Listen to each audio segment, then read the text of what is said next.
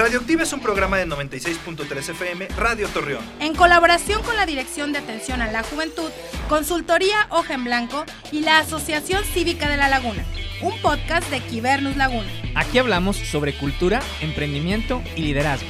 Con Ceci Guerrero, Arturo Aranda y Abraham Cuellar. ¡Comenzamos! Y regresamos a una emisión más de Radio Activa, Activa tu Voz y seguimos con nuestros invitados en esta segunda parte del programa. Tenemos a una invitada eh, que por ahí supimos que es amiga de la infancia de nuestro compañero Arturo Aranda. Platícanos quién es nuestra invitada. Oigan, que probablemente ella se le salga a decirme Pepe. Yo creo que hay pocas personas en el mundo que me dicen Pepe, es ella y su familia. Oye, sí es cierto, se me olvidó que te llamabas José también. Sí, también me llamo José. José Arturo. Oigan, eh, bueno, ella es eh, Vicky, Vicky Martínez Below, o Vicky Martínez, conocida acá, pero Vicky Martínez Below cuando, eh, cuando se casó, ya. Este, pero bueno, estoy muy contento de que esté con nosotros. Les voy a uh, hablar quién es ella rapidísimo. Ella, bueno, este, recibió un Master Engineer, así es, Vicky. Correcto. De la Universidad Estatal Magnis en Luciana. Como estudiante graduada, pasó mucho tiempo haciendo investigaciones geotécnicas, por ejemplo, la contaminación de aguas residuales, tratamiento del suelo y trabajos de la tierra. Después de su, graduación comenzó a trabajar con la Universidad de Arizona y la subvención de futuros STEM en Yuma, Arizona. Como miembro de la facultad y como asesor trabajó en ella. Eh, bueno, es que por ahí estoy traduciendo. Es, la principal misión de la subvención es desarrollar y ofrecer eh, como certificados académicos, Vicky, de, ingeniería eh, y construir futuros más brillantes, aumentando el número de estudiantes hispanos y de bajos recursos que alcanzan los grados de ciencia, tecnología, ingeniería y matemáticas en el suroeste de Arizona. Actualmente trabaja como ingeniero de proyectos en una empresa manufacturera donde diseña, desarrolla y construye diferentes procesos para importantes productos militares y contratistas. Eh, pero bueno, aparte de que Vicky, este, la universidad donde ella estudió le hizo esta publicación hace unos días, ella publicó en sus redes sociales algo que a mí me llamó mucho la atención y que yo dije, la tenemos que traer al programa porque ella misma en sus redes publica que uno de sus objetivos siempre será promover la ingeniería entre las mujeres, especialmente, especialmente en mujeres hispanas y porque dice que ser minoría en un campo minoritario es como una doble victoria. Nunca dejes de aprender y siempre mira hacia adelante, orgullosa de su herencia y orgulloso yo de conocer a Vicky. Bienvenida a este gracias. programa que se llama Radioactiva. Gracias, gracias. Qué, no me interesante, Vicky, justo cuando estaba, estaba Arturo diciendo tu currículum, dije, le tengo que preguntar qué es ser mujer en un mundo donde la ingeniería está, lo bueno es que ya no, o poco a poco está cambiando, pero estaba tomada por los hombres. Totalmente. Y fíjate que yo fui la única mujer, eh, cuando estaba en mi carrera era la única mujer. Entonces, siento que tuve la oportunidad de hacer mi maestría porque mi profesor en la universidad, él no quería, o sea, quería mantener al menos una mujer en el programa porque obviamente pues la, le ayudaba para promover y así. Entonces, pues fue como que me ofrecieron una beca para quedarme, entonces pude estudiar mi maestría. Este, yo tenía una beca por el tenis, por, uh, para mi carrera normal y luego pues me ofrecieron la otra beca y la verdad que pues no lo pude dejar pasar. Fue una oportunidad que se me dio y mi mamá yo creo que estaba súper contenta porque ya iba a terminar y según ella yo ya iba a regresar a Torreón, entonces ya cuando le dije que me habían ofrecido la beca, a lo mejor, bueno, pues digo, no, no es como que me, me iba a decir que no, porque pues la oportunidad ahí estaba, así que, pero... Oye, Vicky, ¿es difícil ser mujer en un mundo de, de hombres? De, ingen ah. de ingeniería.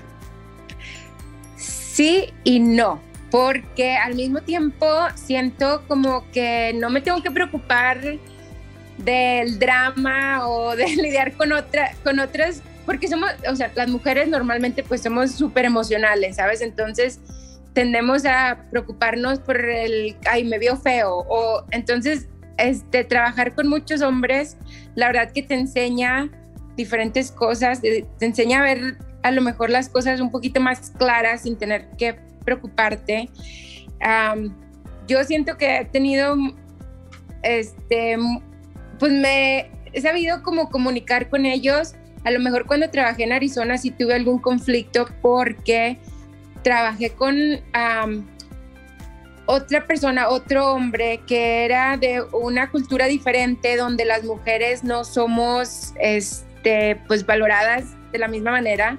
Entonces eso para mí fue difícil al principio entender, pero poco a poco te vas como, eh, o sea, sabes manejar las cosas, sabes manejar el asunto y la verdad que ahorita no, soy la única mujer en, ahorita igual en mi oficina, entonces no, se me hace más fácil.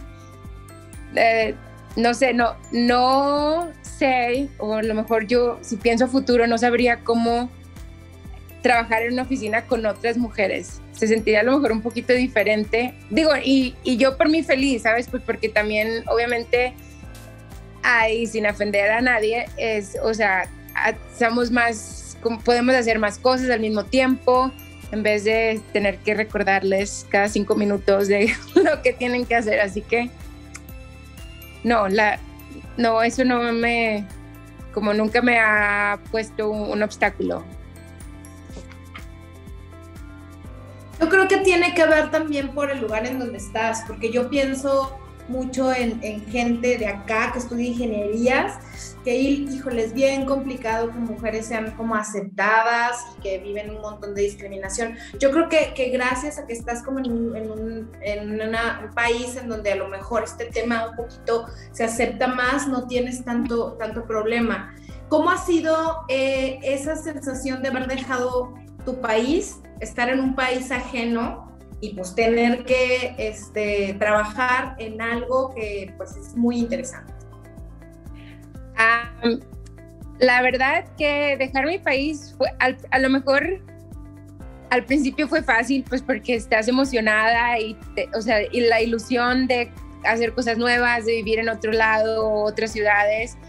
Entonces, eh, obviamente eso me llenaba mucho de ilusión obviamente ahorita ya que pues estoy más grande, extraño muchísimo mi familia, mis amigos, la comida, es, es difícil, no es fácil. Eh, eh, de hecho, le estaba diciendo a una amiga hace rato que en agosto son 15 años desde que me vine a Estados Unidos y no lo puedo creer, o sea, se fueron rapidísimo.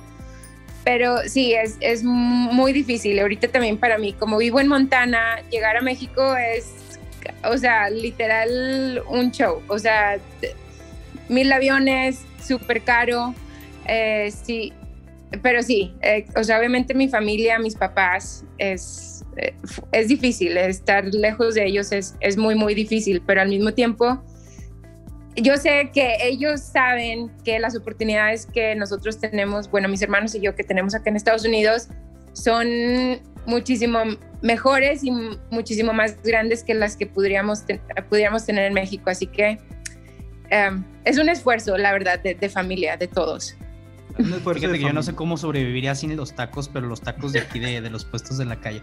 Oye, y fíjate, ahorita que acabas de tocar precisamente que esta parte de las oportunidades, eh, hay algo, o más bien dentro de las diferentes industrias que hay en México y en otras partes, creo que, no sé si corrígeme, o más bien dime porque la verdad ahí sí lo ignoro.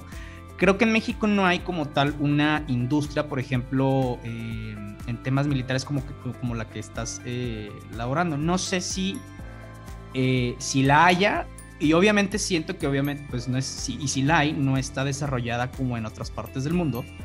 Y, y es precisamente esto, ¿no? O sea, como que buscas la oportunidad de desarrollarte en diferentes cosas y aquí eh, hablemos específicamente de la laguna, o sea, ya ni siquiera de, México. Este, y aquí hay como que faltan este tipo de más, eh, más diversidad de industrias, ¿no? Y fíjate que yo mi trabajo al principio cuando me lo ofrecieron me moría de miedo porque mi jefe me lo pintó, obviamente pues sí, o sea, te describen todo, pero yo, eh, o sea, tenía pánico de aceptar el trabajo este. Y la verdad, siento que a lo mejor no es específica, pero a una carrera como de ingeniero industrial, o sea, podría hacer perfectamente el trabajo que yo hago. Entonces, solamente es cuestión de aprender el producto, aprender cómo las cosas este, se van, pues las vas haciendo, eh, toda la línea eh, para poner, ¿sabes? Los tornillos y todas las cositas uno, uno a uno, aprender todos los, pues, la calidad del producto, obviamente como van directamente a la militar de Estados Unidos, no quisieras que tu producto causara algún desastre. Eh, muchos de nuestros productos se ponen directamente en los aviones militares, en, los jets. Entonces eso es muchas cosas que tenemos que poner mucha atención a los detalles de, todo, desde el principio del, o sea, del proceso hasta el final. pero yo siento que, o sea, un ingeniero industrial sería, eso es, o sea, a lo mejor la carrera perfecta en, la que podrías tú, pues, o sea, obviamente escoger si, o sea, te dedicas, no sé, a lo mejor a la calidad de producto o como en mi caso, ¿sabes? O sea, más bien trabajar directamente con los operadores en la línea y ver cómo las cosas funcionan. La verdad, a mí eso me encanta porque yo siento que yo aprendo más de ellos que ellos de mí. Yo nomás les doy sugerencias de cómo lo vamos a hacer y luego ya los que tienen más experiencia, uh, me gusta mucho cuando me dicen, ¿sabes qué, Vicky? Siento que si lo hacemos de esta manera, este, nos vamos a ahorrar tiempo o va a ser más fácil. Entonces yo considero mucho sus opiniones, sus comentarios, para, obviamente, porque me hacen a mí, pues, hacer mi trabajo más fácil y siento que cuando ellos se sienten apreciados de que les, de, o sea, no nomás les eché el comentario loco de que no les dije, ah, sí, sí, está bien.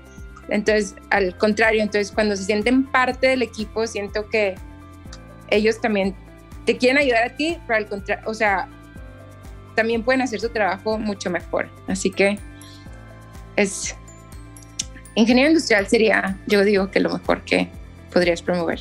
Oye, eh, por ahí, bueno, empezamos y luego entramos al tema Vicky, pero siempre les preguntamos a nuestros invitados, más allá de lo que leí, ¿quién es Vicky? ¿no? Eh, ¿Quién es Vicky? ¿Qué disfruta hacer? ¿Cómo, cómo vive una mujer mexicana eh, que vive en Montana, que trabaja en la ingeniería?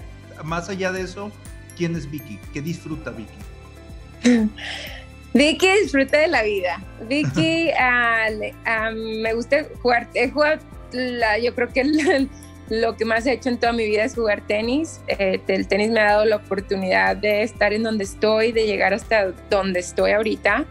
Eh, ahorita que vivimos en Montana, la verdad que he aprendido a, ir a escalar, a ver todos los lagos. Ah, yo quisiera, a lo mejor Pepe les puede enseñar todas mis fotos de Montana porque la verdad que es un lugar espectacular. Sí hace mucho frío y me costó mucho trabajo acoplarme al frío al principio, pero ya ahorita, híjole, es que es, en verano es una chulada, yo creo, dirían todos los de Torreón, pero este, me gusta hacer, pues, estar afuera, estar con mi familia, estar con mis amigos, me considero una persona alegre.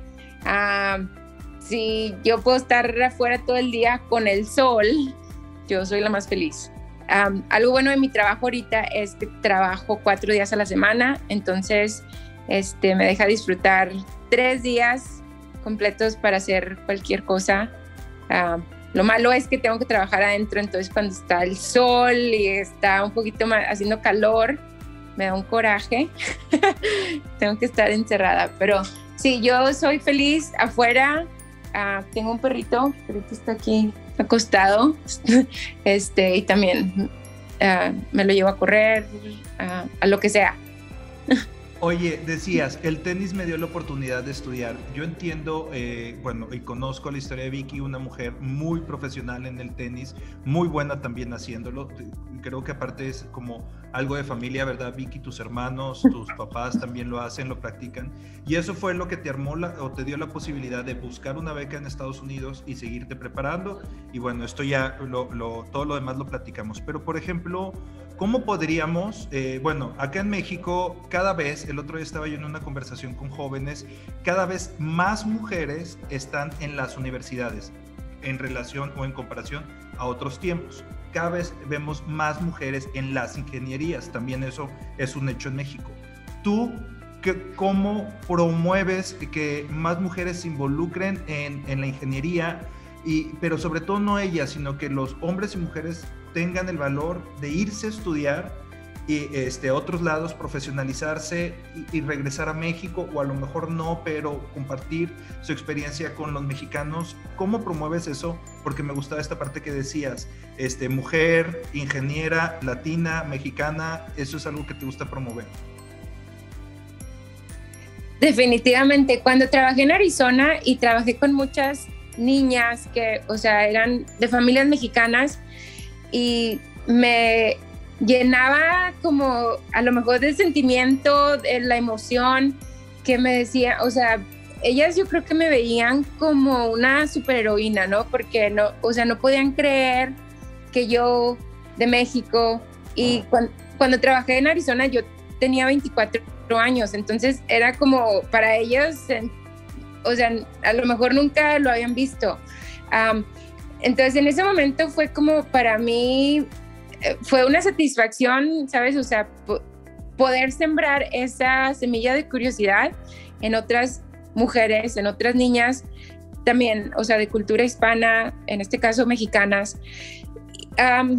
yo siempre, siempre, bueno, y a lo mejor esto viene, son palabras de mi mamá, pero, o sea, y de mi papá, porque siempre ellos nos inculcaron que para ser extraordinarios teníamos que hacer extra. Todos van a ser ordinarios, pero siempre tienes que poner ese extra al ordinario para poder salir y, o sea, entonces yo la verdad, y lo veo también en, en Estados Unidos, también ves la cultura, muchas culturas, bueno, dependiendo del estado, pero a ellos no les gusta ah, que la familia se rompa o que los hijos se vayan a estudiar a otro lado.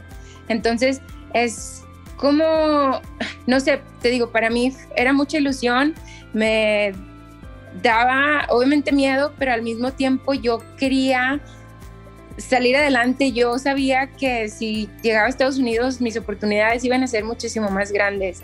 Ahorita pienso y, o sea, obviamente por más que quieras regresar a tu país, pero no, no sé, siento que estaría como en un vaso y me estarían así como que yo, o sea, aplastándome, no, no sé, siento que no podría respirar porque igual la cultura, ¿sabes? O sea, las cosas eh, es, no sé, es diferente, pero yo a cualquier mujer le diría que no, tú vete, o sea, vete de tu casa, las cosas se acomodan como quieres.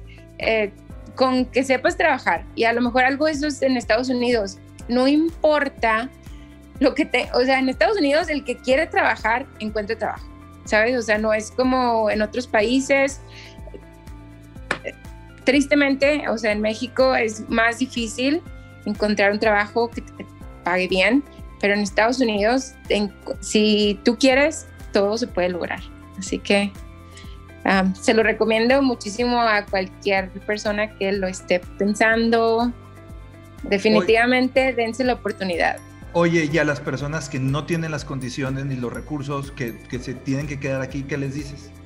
Ah, y, igual, o, sea, de todas maneras, a lo mejor, sí, obviamente los recursos es una, pues, un obstáculo eh, y lo entiendo, pero de yo sé de muchas personas que han, o sea, sido súper exitosos y que de hecho los han mandado por sus compañías a Estados Unidos a trabajar. Entonces a lo mejor ellos no tuvieron la oportunidad de tener la educación en Estados Unidos, pero por sus logros, por el éxito, por la manera que se han desempeñado en sus trabajos, las compañías les han dado la oportunidad de venir a Estados Unidos y trabajar acá yo creo que te podría decir nombres ahorita de todas las personas de Torreón que yo conozco que trabajan en Detroit, en todas las compañías de Ford, en Illinois, en California, o sea, hay muchísima gente que la verdad eh, eso igual, aunque tengas que quedarte ahí, solamente siempre con el objetivo en mente.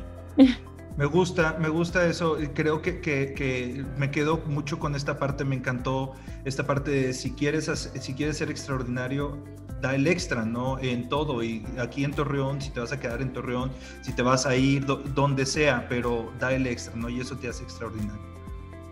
Definitivamente. Qué bien.